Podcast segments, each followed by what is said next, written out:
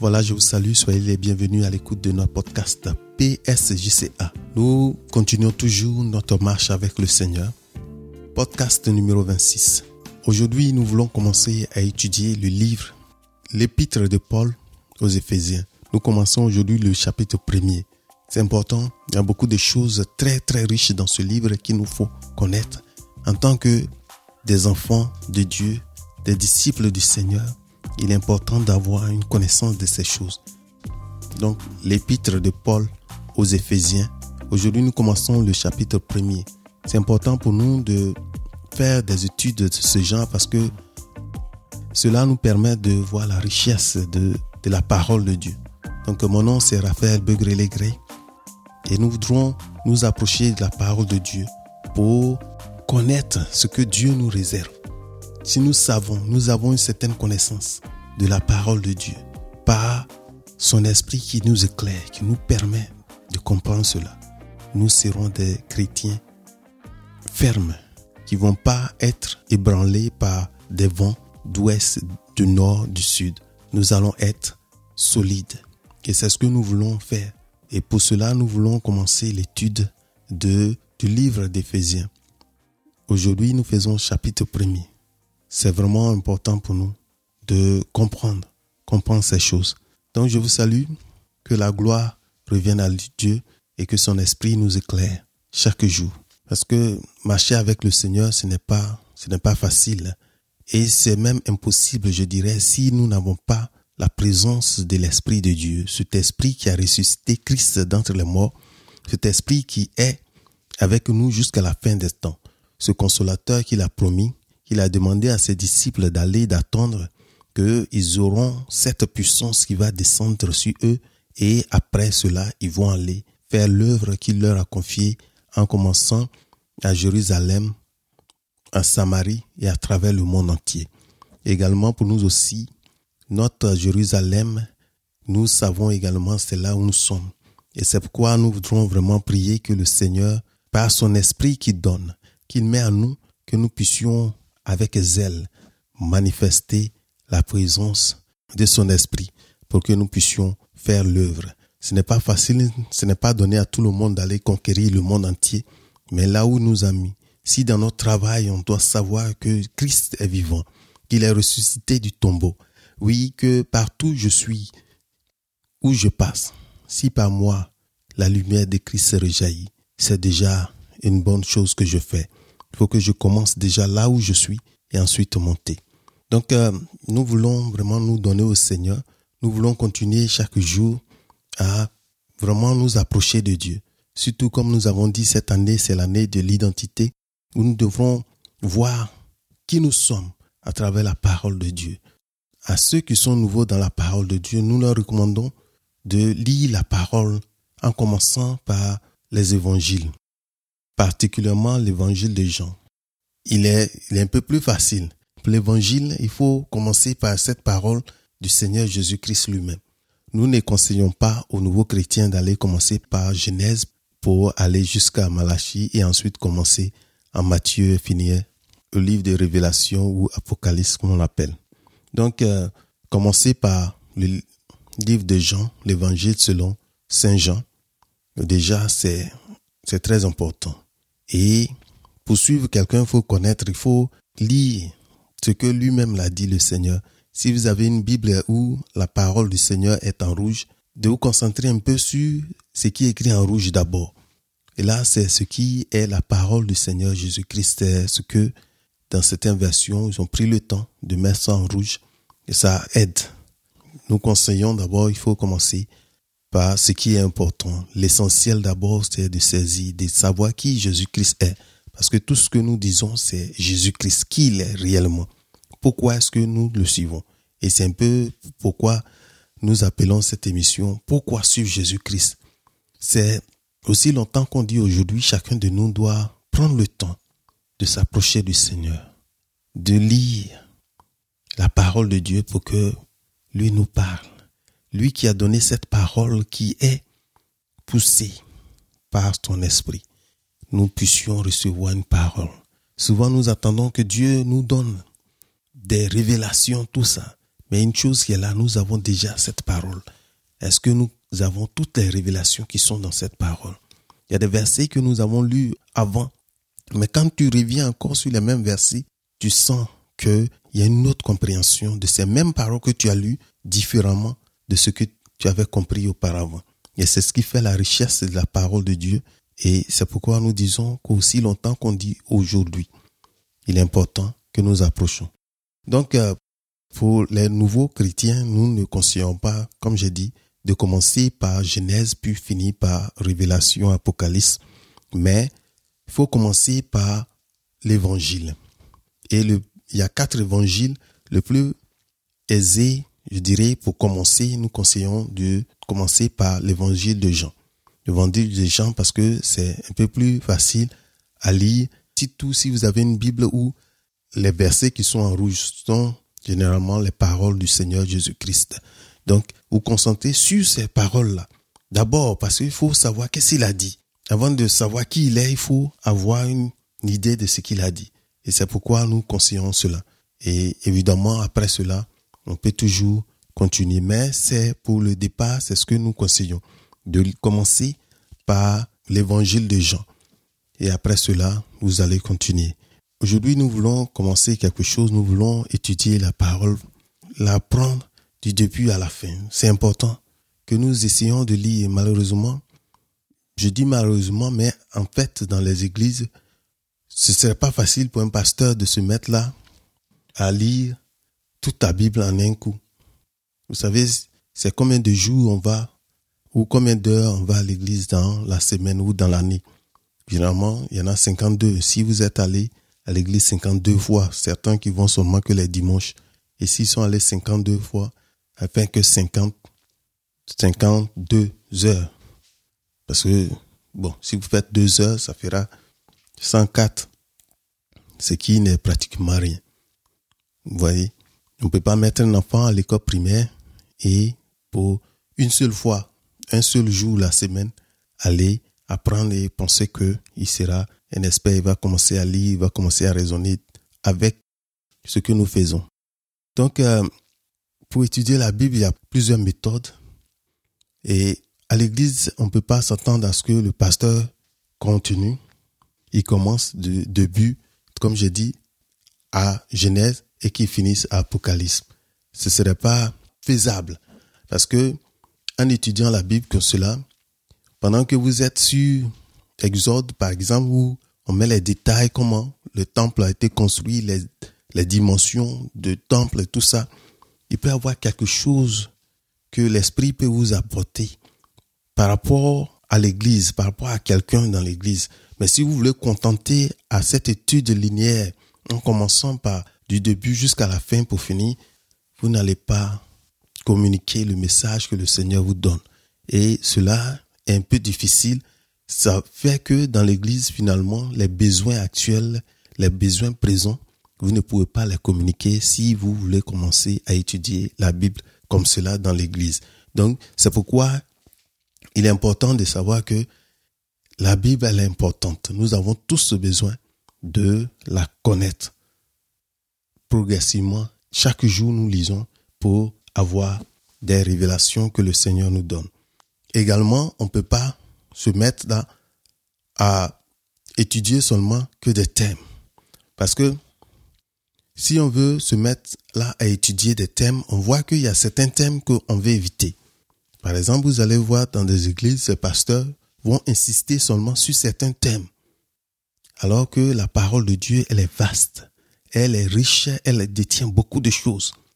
Parce que il y a des versets, des chapitres comme ça que les gens évitent de dire, de, de lire même à l'église, de lire dans la congrégation parce que on se concentre sur certains thèmes qu'on veut passer. Et surtout quand la parole dit qu'au dernier moment, on aura les gens qui vont entendre ce qu'ils veulent entendre. ils vont avoir des hommes qui vont venir leur prêcher cela. Et on tombe dans l'erreur où on reste cantonné sur certains sujets qui ont une certaine réaction chaque fois qu'on va sur ces sujets. Ça fait que dans l'église, on ne fait que tourner sur les mêmes thèmes. Alors que cette parole de Dieu, elle est très importante. Nous avons besoin de la lire entièrement. Et c'est pour cela, il faut que chacun de nous, chacun de nous prenne le temps de lire cette parole nous-mêmes. Parce que comme je dis, il y a certaines paroles qui sont difficiles à interpréter, qui sont difficiles, mais avec la présence de l'Esprit de Dieu, nous aide. On ne peut pas dire qu'on a toute la connaissance en un coup, mais avec la persévérance, avec son esprit, en nous plongeant dans cette parole, nous aide à comprendre et un peu, un peu. Il ne nous donne pas toute la connaissance en un coup, mais progressivement. Surtout que nous représentons un seul corps. C'est pourquoi nous devons partager ces choses, ces connaissances ensemble. Donc c'était ce que je dis, c'est important. On ne peut pas seulement attendre que ce soit à l'église qu'on nous nourrisse, qu'on nous enseigne tout. Nous manquons beaucoup de choses. On ne peut pas, comme j'ai dit, on ne peut pas aussi encourager à l'église que ce soit seulement une étude linéaire du début jusqu'à la fin, ou que on va rester seulement sur des thèmes. Mais en tant qu'enfant de Dieu, en tant que disciple du Seigneur, nous devrons nous-mêmes prendre le temps de lire du début jusqu'à la fin de ce que le Seigneur a dit. Et qu'est-ce qu'il dit? Et souvent, ce que nous voyons, c'est que les paroles que le Seigneur a dites ont été encore amplifiées, réexpliquées par ceux qui étaient avec lui, les témoins oculaires, ses disciples qui ont écrit, et Paul qui a aussi écrit les lettres Pauline pour nous aider. Donc, euh, il est important. Je ne peux pas insister plus que ça. Il est important que chacun de nous prenne son temps de connaître la parole de Dieu. Ça fera que on ne va pas rester à la merci de certaines personnes qui vont venir nous nous tromper parce que nous avons le même esprit qui en nous. Mais au dernier temps, il y aura de ces gens qui vont venir nous tromper. Et frère bien-aimé, je vais te demander de faire l'effort.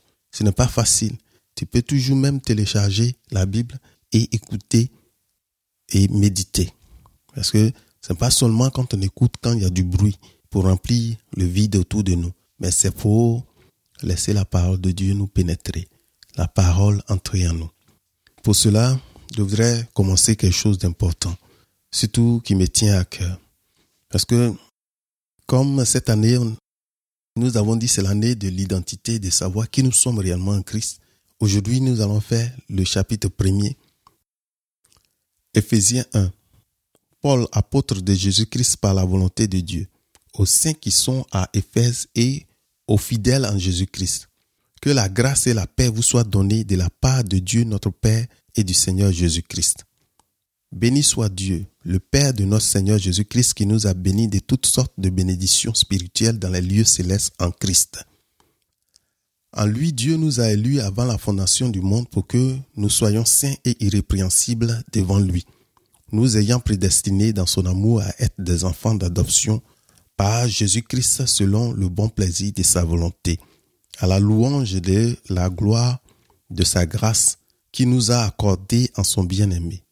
En lui, nous avons la rédemption par son sang, la rémission des péchés, selon la richesse de sa grâce que Dieu a répandu abondamment sur nous par toute espèce de sagesse et d'intelligence, nous faisant connaître le mystère de sa volonté selon le bienveillant dessein qu'il avait formé en lui-même, pour le mettre à exécution lorsque les temps seraient accomplis de réunir toutes choses en Christ, celles qui sont dans les cieux et celles qui sont sur la terre.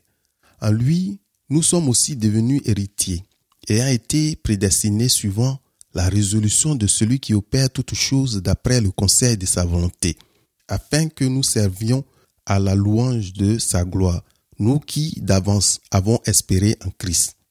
En lui, vous aussi, après avoir entendu la parole de la vérité, l'évangile de votre salut, en lui, vous avez cru et vous avez été scellés du Saint-Esprit qui a été promis lequel est le gage de notre héritage pour la rédemption de ceux que Dieu s'est acquis à la louange de sa gloire. C'est pourquoi moi aussi, ayant entendu parler de votre foi au Seigneur Jésus et de votre charité pour tous les saints, je ne cesse de rendre grâce pour vous, faisant mention de vous dans mes prières, afin que le Dieu de notre Seigneur Jésus-Christ, le Père de gloire, vous donne un esprit de sagesse et de révélation dans sa connaissance, et qu'il illumine les yeux de votre cœur pour que vous sachiez quelle est l'espérance qui s'attache à son appel, quelle est la richesse de la gloire de son héritage qu'il réserve aux saints, et quelle est, envers nous qui croyons, l'infinie grandeur de sa puissance se manifestant avec efficacité par la vertu de sa force. Il l'a déployé en Christ en le ressuscitant des morts et en le faisant asseoir à sa droite dans les lieux célestes, au-dessus de toute domination, de toute autorité, de toute puissance, de toute dignité et de tout nom qui ne peut nommer, non seulement dans le siècle présent, mais encore dans le siècle à venir. Il l'a aussi mis sous ses pieds et il l'a donné pour chef suprême à l'Église, qui est son corps, la plénitude de celui qui remplit tout en tous. c'est le premier chapitre de l'apôtre Paul aux Éphésiens. Ce chapitre est très riche, il a beaucoup de choses que nous devons vraiment savoir. Quand je regarde cela, pour nous, les enfants de Dieu, c'est des éléments qu'il nous faut connaître. Et si nous connaissons la richesse de ce livre, cela va changer notre vie. C'est important. Donc, Paul se présente, il s'introduit comme apôtre de Jésus-Christ par la volonté de Dieu. Par la volonté de Dieu. Quand on regarde l'apôtre Paul, on voit un peu comment il est arrivé à servir le Seigneur. C'est celui-là qui persécutait les chrétiens. Il faisait maltraiter les chrétiens. On se souvient de, du premier martyr de l'église, Étienne. Quand il a été tué, son habit qui a été donné à Paul et qui a pris, qui a tenu cela. Donc, c'est celui-là qui, pour le Seigneur, il faisait, il était très zélé. Et sur la route de Damas, il a reçu cette rencontre qu'il a eue avec le Seigneur et sa vie a changé. Et depuis cela, celui qui persécutait, ceux qui persécutaient, il est devenu membre d'eux. Et voilà ce qu'il dit. Il dit, apôtre de Jésus-Christ pas par la volonté d'un homme, mais par la volonté de Dieu. Donc il écrit aux saints qui sont à Éphèse et aux fidèles en Jésus-Christ. Il dit que la grâce et la paix vous soient données de la part de Dieu, notre Père du Seigneur Jésus-Christ. Regardez ce qu'il dit au verset 3, il dit, Béni soit Dieu, le Père de notre Seigneur Jésus-Christ qui nous a bénis de toutes sortes de bénédictions spirituelles dans les lieux célestes en Christ. Donc Dieu nous a bénis de toutes sortes de bénédictions spirituelles dans les lieux célestes. En qui? En Christ. Que si nous sommes en Christ, nous avons tout cela. Que Dieu nous a bénis de toutes sortes de bénédictions. Quand on dit toutes sortes, c'est toutes sortes. Une variété. Tous les niveaux. Santé, la paix, tout ce qui est bénédiction. La paix dans ton foyer, partout. Tout est là. Dieu nous a bénis. Nous avons ces choses qui sont là, ces bénédictions qui sont là dans les lieux célestes. Et ce qui est important pour nous, c'est de chercher. La preuve, on va voir la prière qu'il a fait pour le peuple d'Éphèse, pour les saints d'Éphèse. Il a, il a prié que Dieu vous donne un cœur pour que vous puissiez voir cela, vous puissiez vraiment avoir ce cœur pour comprendre que Dieu nous a donné beaucoup de choses. Donc, Dieu nous a bénis. Il faut savoir que Dieu nous a bénis. C'est le désir de Dieu que ses enfants prospèrent. Nous allons voir des gens qui vont venir nous parler d'autres choses, mais le désir de ce Père qui nous aime tant, c'est de voir que nous prospérons. Il dit, mon désir est que tu prospères comme prospère l'état de ton âme. Il dit, j'ai des projets que j'ai pour vous. Mes projets que j'ai pour vous sont des projets de paix, de prospérité. Ce n'est pas des de malédiction, de souffrance que Dieu a pour nous. Il nous a bénis de toutes sortes de bénédictions dans les lieux célestes. Si nous avions compris cela, nous allons voir qu'il y aura un changement en nous. Que, en tant qu'enfants de Dieu, nous n'avons pas à chercher les richesses seulement. À chercher les richesses. C'est des choses terrestres. Parce qu'il nous dit de chercher à amasser des trésors dans les lieux où cela ne va pas périr, il n'y aura pas de terre, il n'y aura pas de rouille. Et c'est ça qui doit être notre priorité quand nous cherchons. Comment nous cherchons à voir ces choses, c'est en aidant, en prenant soin des autres enfants de Dieu. Et cela est très important. Pour cela, en faisant cela, nous remplissons notre compte qui est auprès de lui. Dieu nous a bénis de toutes sortes de bénédictions spirituelles, toutes sortes de bénédictions. Donc, verset 3, Béni soit Dieu le Père de notre Seigneur Jésus-Christ qui nous a bénis de toutes sortes de bénédictions spirituelles dans les lieux célestes en Christ. Il faut comprendre que c'est en Christ. Tout ce que nous faisons, c'est en Christ. Si nous n'avons pas, si nous pensons que c'est par nos forces, nos capacités, nos intelligences, c'est que nous n'avons encore rien compris de ce que Christ est venu faire pour nous. Désormais, c'est en Christ que tout cela se passe. Donc, il ne faut pas oublier que ce que nous cherchons, c'est en Christ que nous avons cela. Il dit, en lui, Dieu nous a élus avant la fondation du monde pour que nous soyons saints et irrépréhensibles devant lui, nous ayant prédestinés dans son amour à être des enfants d'adoption par Jésus-Christ selon le bon plaisir de sa volonté. Donc, Dieu nous a bénis de toutes sortes de bénédictions dans les lieux célestes en Christ. En lui, en lui Christ, Dieu nous a élus avant la fondation pour que nous soyons saints et irrépréhensibles. C'est quelque chose de très important que nous devons savoir, ce qu'il vient de dire tout à l'heure. Il dit, en Christ, en lui, Dieu nous a élus avant la fondation. C'est pas qu'il va nous, il va nous élire, c'est dans le passé. Quand est-ce que Christ est venu sur terre? Dieu a envoyé son Fils unique sur la terre, dans le corps d'un homme, il y a 2000 ans de cela. Donc Dieu, quand est-ce qu'il a choisi Christ, il nous a, il nous a élus, il nous a élus, il y a une sélection.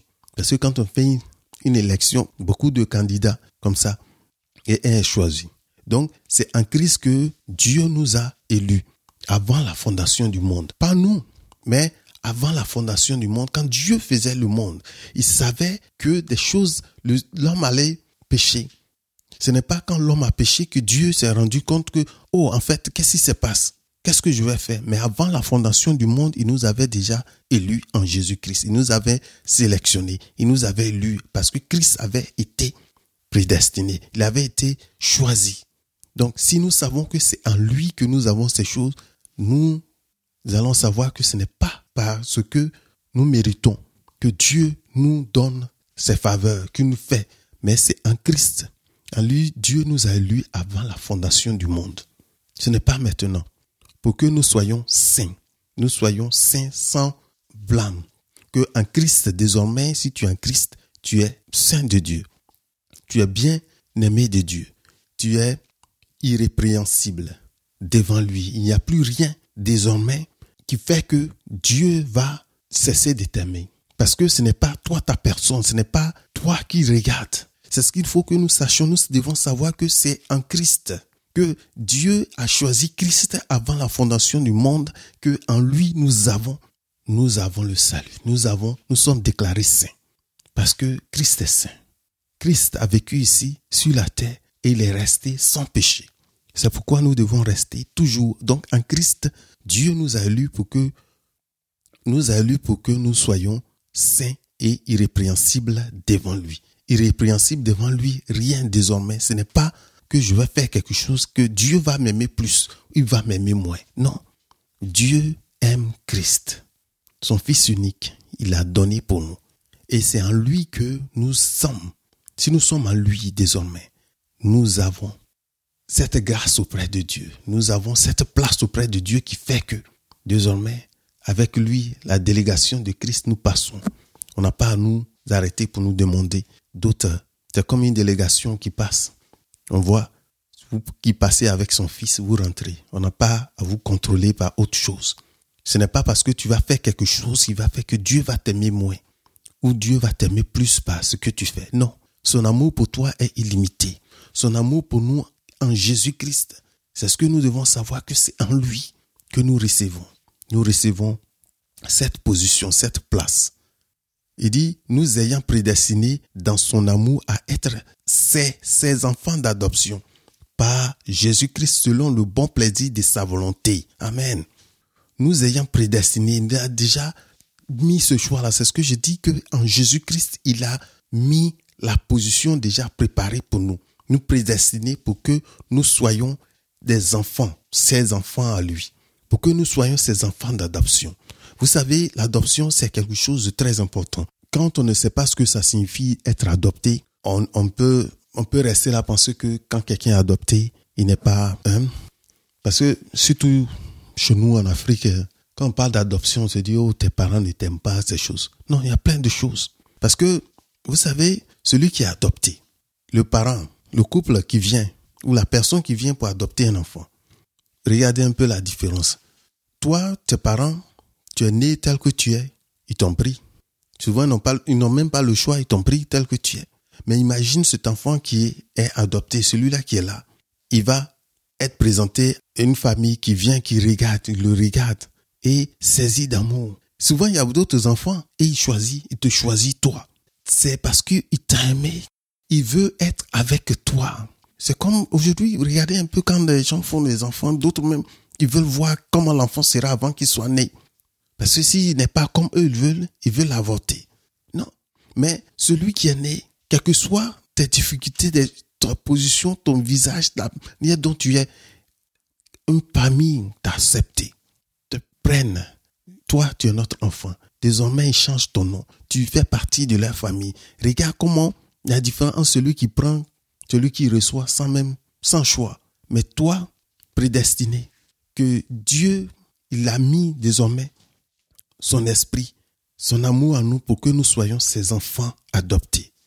Connaissant qui nous sommes, il veut que nous soyons à lui. Nous soyons ses enfants par Jésus-Christ. Et c'est ça, selon son plaisir, selon son plaisir, selon le bon plaisir de sa volonté, à la louange de la gloire de, de sa grâce, à cause de sa grâce, à cause de ce que nous ne méritons pas. Nous recevons ce que nous ne méritons pas. Christ Christ est celui-là qui est le chemin, celui-là par lequel nous recevons. Nous recevons la grâce de Dieu. Oh, quelle, joie. Quelle joie de savoir que Dieu nous a tant aimés, sachant qui nous sommes, il nous a adoptés. Il t'a pris. Il t'a pris pour que tu fasses partie de ses enfants. Tu sois héritier. Il dit, en lui, nous avons la rédemption par son sang. En Christ, nous recevons le pardon. Par quoi? Par le sang qu'il a fait couler à la croix de Golgotha. La rémission des péchés. Nos péchés sont effacés selon la richesse de sa grâce, à cause de son amour, à cause de ce que nous ne méritons pas cela. En Christ, nous recevons le pardon, le pardon illimité. Il n'y a plus de condamnation pour ceux qui sont en Christ. Désormais, il ne se souvient plus de nos péchés aussi longtemps l'Est et l'Ouest sont éloignés. De cette manière, nos péchés sont éloignés de nous. De cette manière, Dieu nous aime et que cela ne se croise plus. Alléluia. C'est, c'est vraiment important pour nous de savoir cela. Donc, verset 8, que Dieu a répandu abondamment sur nous par toute espèce de sagesse et d'intelligence, nous faisant connaître le mystère de sa volonté, selon le bien veillant dessein qu'il a formé en lui-même. Et c'est quelque chose qu'il faut savoir que c'est sa volonté, c'est lui-même qui a pris cette décision. Ce n'est pas nous. C'est pourquoi nous ne devons pas nous, nous lancer des fleurs pour dire, regarde tel que je suis. Si Dieu a fait cela, c'est parce que moi je suis intelligent, parce que j'ai des capacités. Non. Nous devons savoir que c'est parce que lui, c'est sa volonté. Ce n'est pas poussé par quelqu'un, mais c'est lui-même qui a pris cette décision pour nous donner, nous donner sa révélation, nous donner sa présence, nous donner le nom, nous changer notre nom, nous réserver, nous prendre comme ses enfants. C'est une grande, c'est une longue phrase, donc je suis en train de la couper, couper, parce que c'est pourquoi ça a été même coupé par verset. Mais faut savoir que quand on voit, ce n'est que des virgules, des virgules, tout ce que je lis.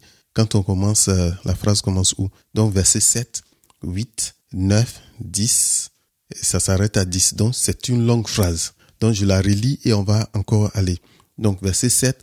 En lui, nous avons la rédemption par son sang, la rémission des péchés, selon la richesse de sa grâce, que Dieu a répandu abondamment sur nous par toute espèce de sagesse et d'intelligence, nous faisant connaître le mystère de sa volonté, selon le bienveillant dessein qu'il a formé en lui-même pour le mettre à exécution lorsque les temps seraient accomplis, de réunir toutes choses en Christ, celles qui sont dans les cieux et celles qui sont sur la terre.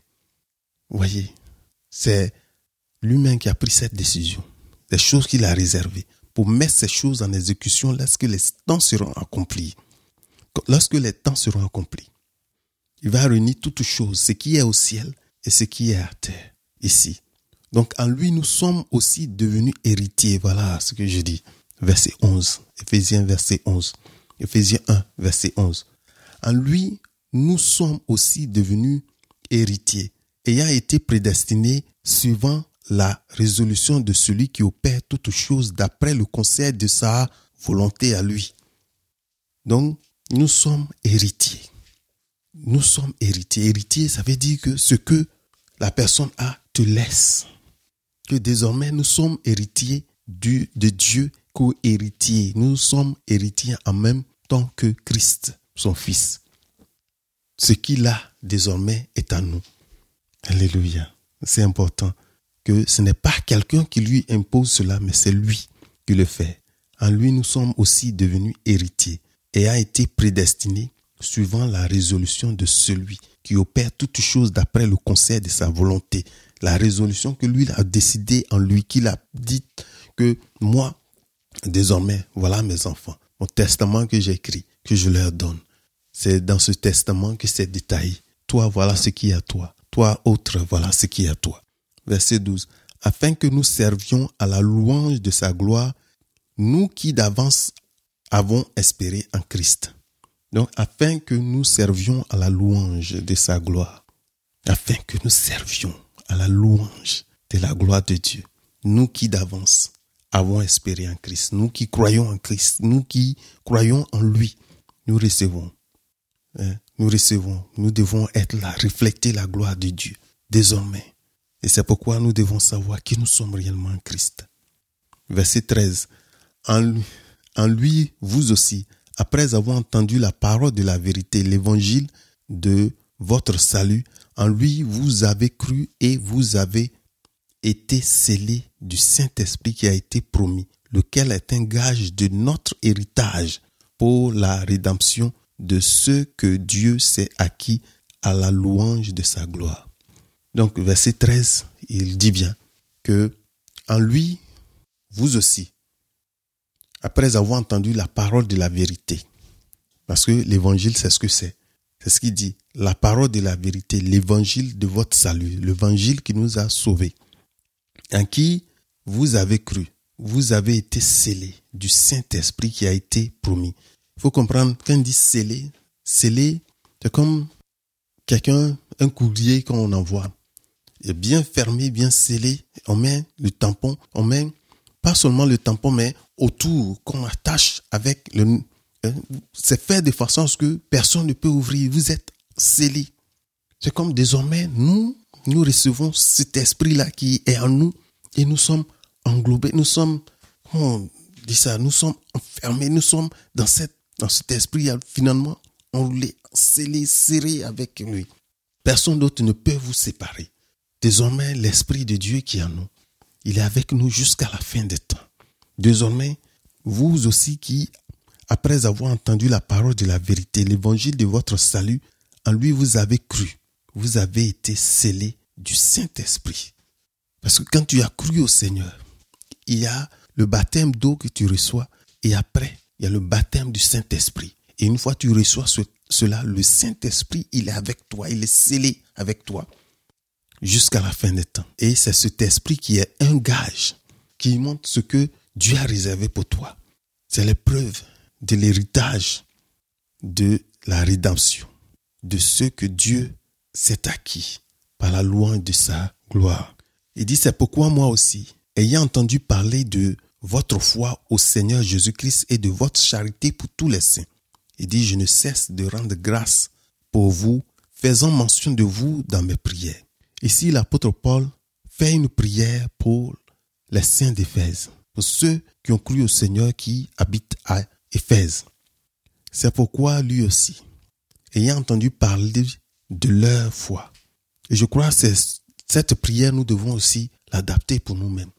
Si nous comprenons ce qui est dit ici, voici comment l'homme de Dieu y prie pour ceux qui ont reçu le Seigneur. Il dit, c'est pourquoi moi aussi, ayant entendu parler de votre foi au Seigneur, vous croyez au Seigneur, vous avez une foi au Seigneur et de leur amour qui manifeste à tous les saints. Il dit, pour cela, je ne cesse de rendre grâce pour vous, faisant mention de vous dans mes prières. Pourquoi il le fait? Verset 17, afin que le Dieu de notre Seigneur Jésus-Christ, le Père de gloire, vous donne un esprit de quoi? De sagesse et de révélation dans sa connaissance. Donc, voilà ce que nous devons prier. Si nous-mêmes nous prions, nous pouvons faire cette prière même pour nous-mêmes. Que nous prions que vraiment Dieu nous donne un esprit de sagesse, de révélation, de sa connaissance, de connaître Dieu. Que vraiment Dieu nous donne cet esprit-là, un esprit de sagesse, de révélation, de sa connaissance. Dans sa connaissance, nous connaissons Dieu. Si Dieu nous ouvre, il nous donne, il nous ouvre les yeux pour le connaître un peu, notre vie va changer. De le voir juste un peu, notre vie va changer. Verset 18, et qu'il illumine les yeux de votre cœur, qu'il éclaire les yeux de notre cœur, pour que vous sachiez quelle est l'espérance qui est attachée à l'appel que Dieu fait, à son appel. Quelle est la richesse de la gloire de son héritage Qu'est-ce qu'on a dit? Le Saint-Esprit qui est le gage de, de l'héritage de Dieu. Et il dit, quelle est la richesse de la gloire de son héritage? L'héritage qu'il nous donne, c'est très riche. Il réserve cela aux saints, à ceux qui l'aiment, à ceux qui croient en Christ. Et comme nous avons dit, c'est en Christ, avant la fondation du monde, qu'il a fait cela. Que ce n'est pas parce que toi, tu as fait quelque chose pour que Dieu puisse t'aimer, pour que Dieu puisse se donner. Et dit, oh, non, celui-là, il m'obéit tellement que c'est là que je vais lui donner. Non. Souvent, nous pensons que c'est parce que nous méritons. C'est là où nous nous trompons. C'est la grâce de Dieu. Nous recevons ce que nous ne méritons pas. Dieu a donné une grâce. Il a donné, il a payé le prix. Il a donné son Fils unique. Celui-là qui n'a pas connu le péché. Il est venu devenir péché à notre place. Il est venu devenir malédiction à notre place. Il est venu souffrir à notre place. Il est venu prendre notre place. Nous qui étions condamnés, nous qui méritons de mourir, d'être éloignés de Dieu, lui, il a donné son Fils unique, celui-là qui a accepté de mourir pour nous. Et si nous savons cela, nous devons prier que Dieu nous donne, nous ouvre les yeux, les yeux du cœur, et nous donne cet esprit qui permet de le connaître, de revoir un esprit de sagesse, de révélation de sa connaissance à lui. Et c'est ce que nous devons chercher. Ce doit être la prière que nous faisons pour tous nos frères. Ça doit être notre prière. Que Père, je prie que tu donnes un esprit de sagesse, de révélation dans ta connaissance pour que je puisse te connaître. Oui, et c'est pourquoi souvent, prier en langue est important. Ça vient ajouter parce que quand nous ne savons pas comment prier, l'esprit soupire par des, par des paroles que nous ne comprenons pas de nous-mêmes. Mais nous parlons la langue des anges et Dieu nous aide. Alléluia. Priez pour que nous ayons l'interprétation de cela, pour que Dieu nous aide. Et quel est l'envers nous qui croyons? La grandeur de sa puissance, hein, se manifestant avec efficacité par la vertu de sa force. Il a déployé en Christ, en le ressuscitant des morts et en le faisant asseoir à sa droite dans les lieux célestes, au-dessus de toute domination, de toute autorité, de toute puissance, de toute dignité et de tout nom qui se peut nommer, non seulement dans ce siècle présent, mais encore dans le siècle à venir.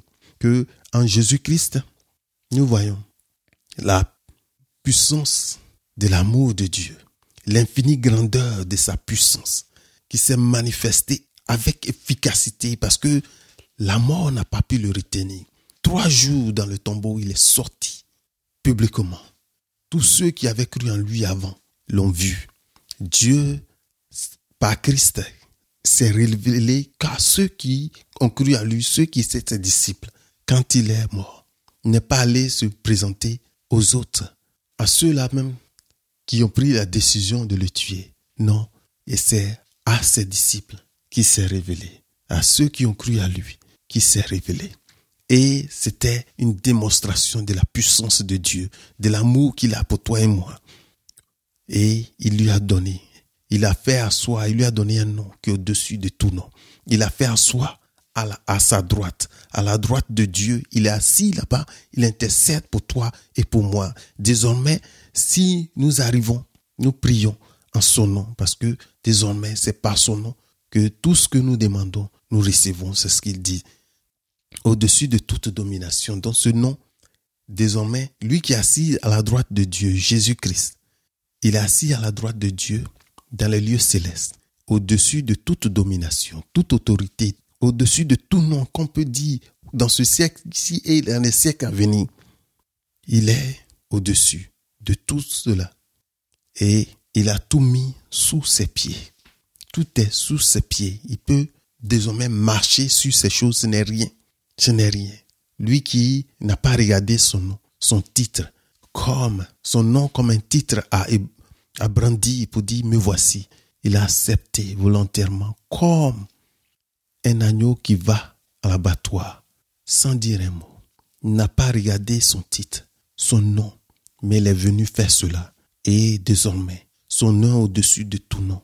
Son nom est au-dessus de toute domination, au-dessus de toute autorité, et toutes ces choses sont sous ses pieds. Il a donné au chef suprême de l'Église, qui est son corps, la plénitude de celui qui remplit tout en tous. C'est un peu ce que je voudrais que aujourd'hui nous fassions. Nous voyons ce que Dieu a promis dans sa parole, ce que Dieu a fait en donnant Christ. Si nous savons que nous sommes en Christ désormais, ce n'est pas par nos capacités, mais c'est en Christ que nous recevons la plénitude, de la richesse de Dieu. Oui, merci Seigneur. Père, nous te bénissons à cause de ton nom, de ce que toi tu nous donnes cette occasion d'aller. Nous voulons étudier tout le livre d'Éphésiens, parce que c'est important. Nous, avons commencé aujourd'hui par le chapitre premier. Il y a six chapitres dans ce livre. Nous allons aller pas à pas, essayer de prier. Mais la prière, essayer de continuer dans cette parole. Mais comme l'apôtre de Dieu, comme l'apôtre Paul a prié, il dit, je prie que Dieu vous donne un esprit de sagesse, de révélation, de compréhension dans sa sagesse, dans sa connaissance. Donc un esprit de sagesse, un esprit que Dieu met en nous, qui permet que nous puissions nous connaître, d'ouvrir les yeux de notre cœur.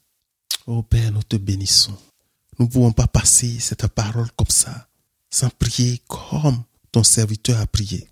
Il dit, c'est pourquoi moi aussi, ayant entendu parler de votre foi au Seigneur Jésus-Christ et de votre amour pour tous les saints, il dit, je ne cesse de rendre grâce à Dieu pour vous, faisant mention de vous dans mes prières, afin que le Dieu de notre Seigneur Jésus-Christ, le Père de gloire, nous donne un esprit vous donne un esprit de sagesse et de révélation dans sa connaissance. Un esprit de sagesse et de révélation dans sa connaissance. Et qu'il illumine les yeux de votre cœur pour que vous sachiez quelle est l'espérance qui s'attache à son appel. Quelle est la richesse de sa gloire, de son héritage qu'il réserve aux saints. Alléluia. Si nous savions un peu ce que le Seigneur si nous savions un peu ce que le Seigneur réserve à ceux qui sont en lui, nous à qui il a donné le pouvoir de devenir des enfants de Dieu, nous à qui il fait cette grâce de devenir héritier, co-héritier avec Christ, devenir des enfants de Dieu, comment ne pas, comment ne pas abandonner toute chose et nous donner réellement à lui, de tout cœur, de toute notre force, de tout ce que Dieu nous donne. Ô Père, merci. Nous te bénissons, Père, pour cette parole, pour ce que tu nous aides à comprendre ces choses par ton esprit. Merci pour ce que tu fais. Je prie pour tous les frères et toutes les sœurs de ce que tes bien-aimés désormais. Tu les ouvres les yeux pour qu'ils puissent comprendre, les yeux de leur cœur, pour qu'ils puissent voir, puissent connaître ce que cela représente, ce que tu as fait pour eux, ce que tu as fait à la croix, que désormais en Christ, nous sommes les saints, les prédestinés de Dieu. Oh, Alléluia. Que la gloire te revienne à toi seul, à cause de ton nom, au nom de Jésus-Christ.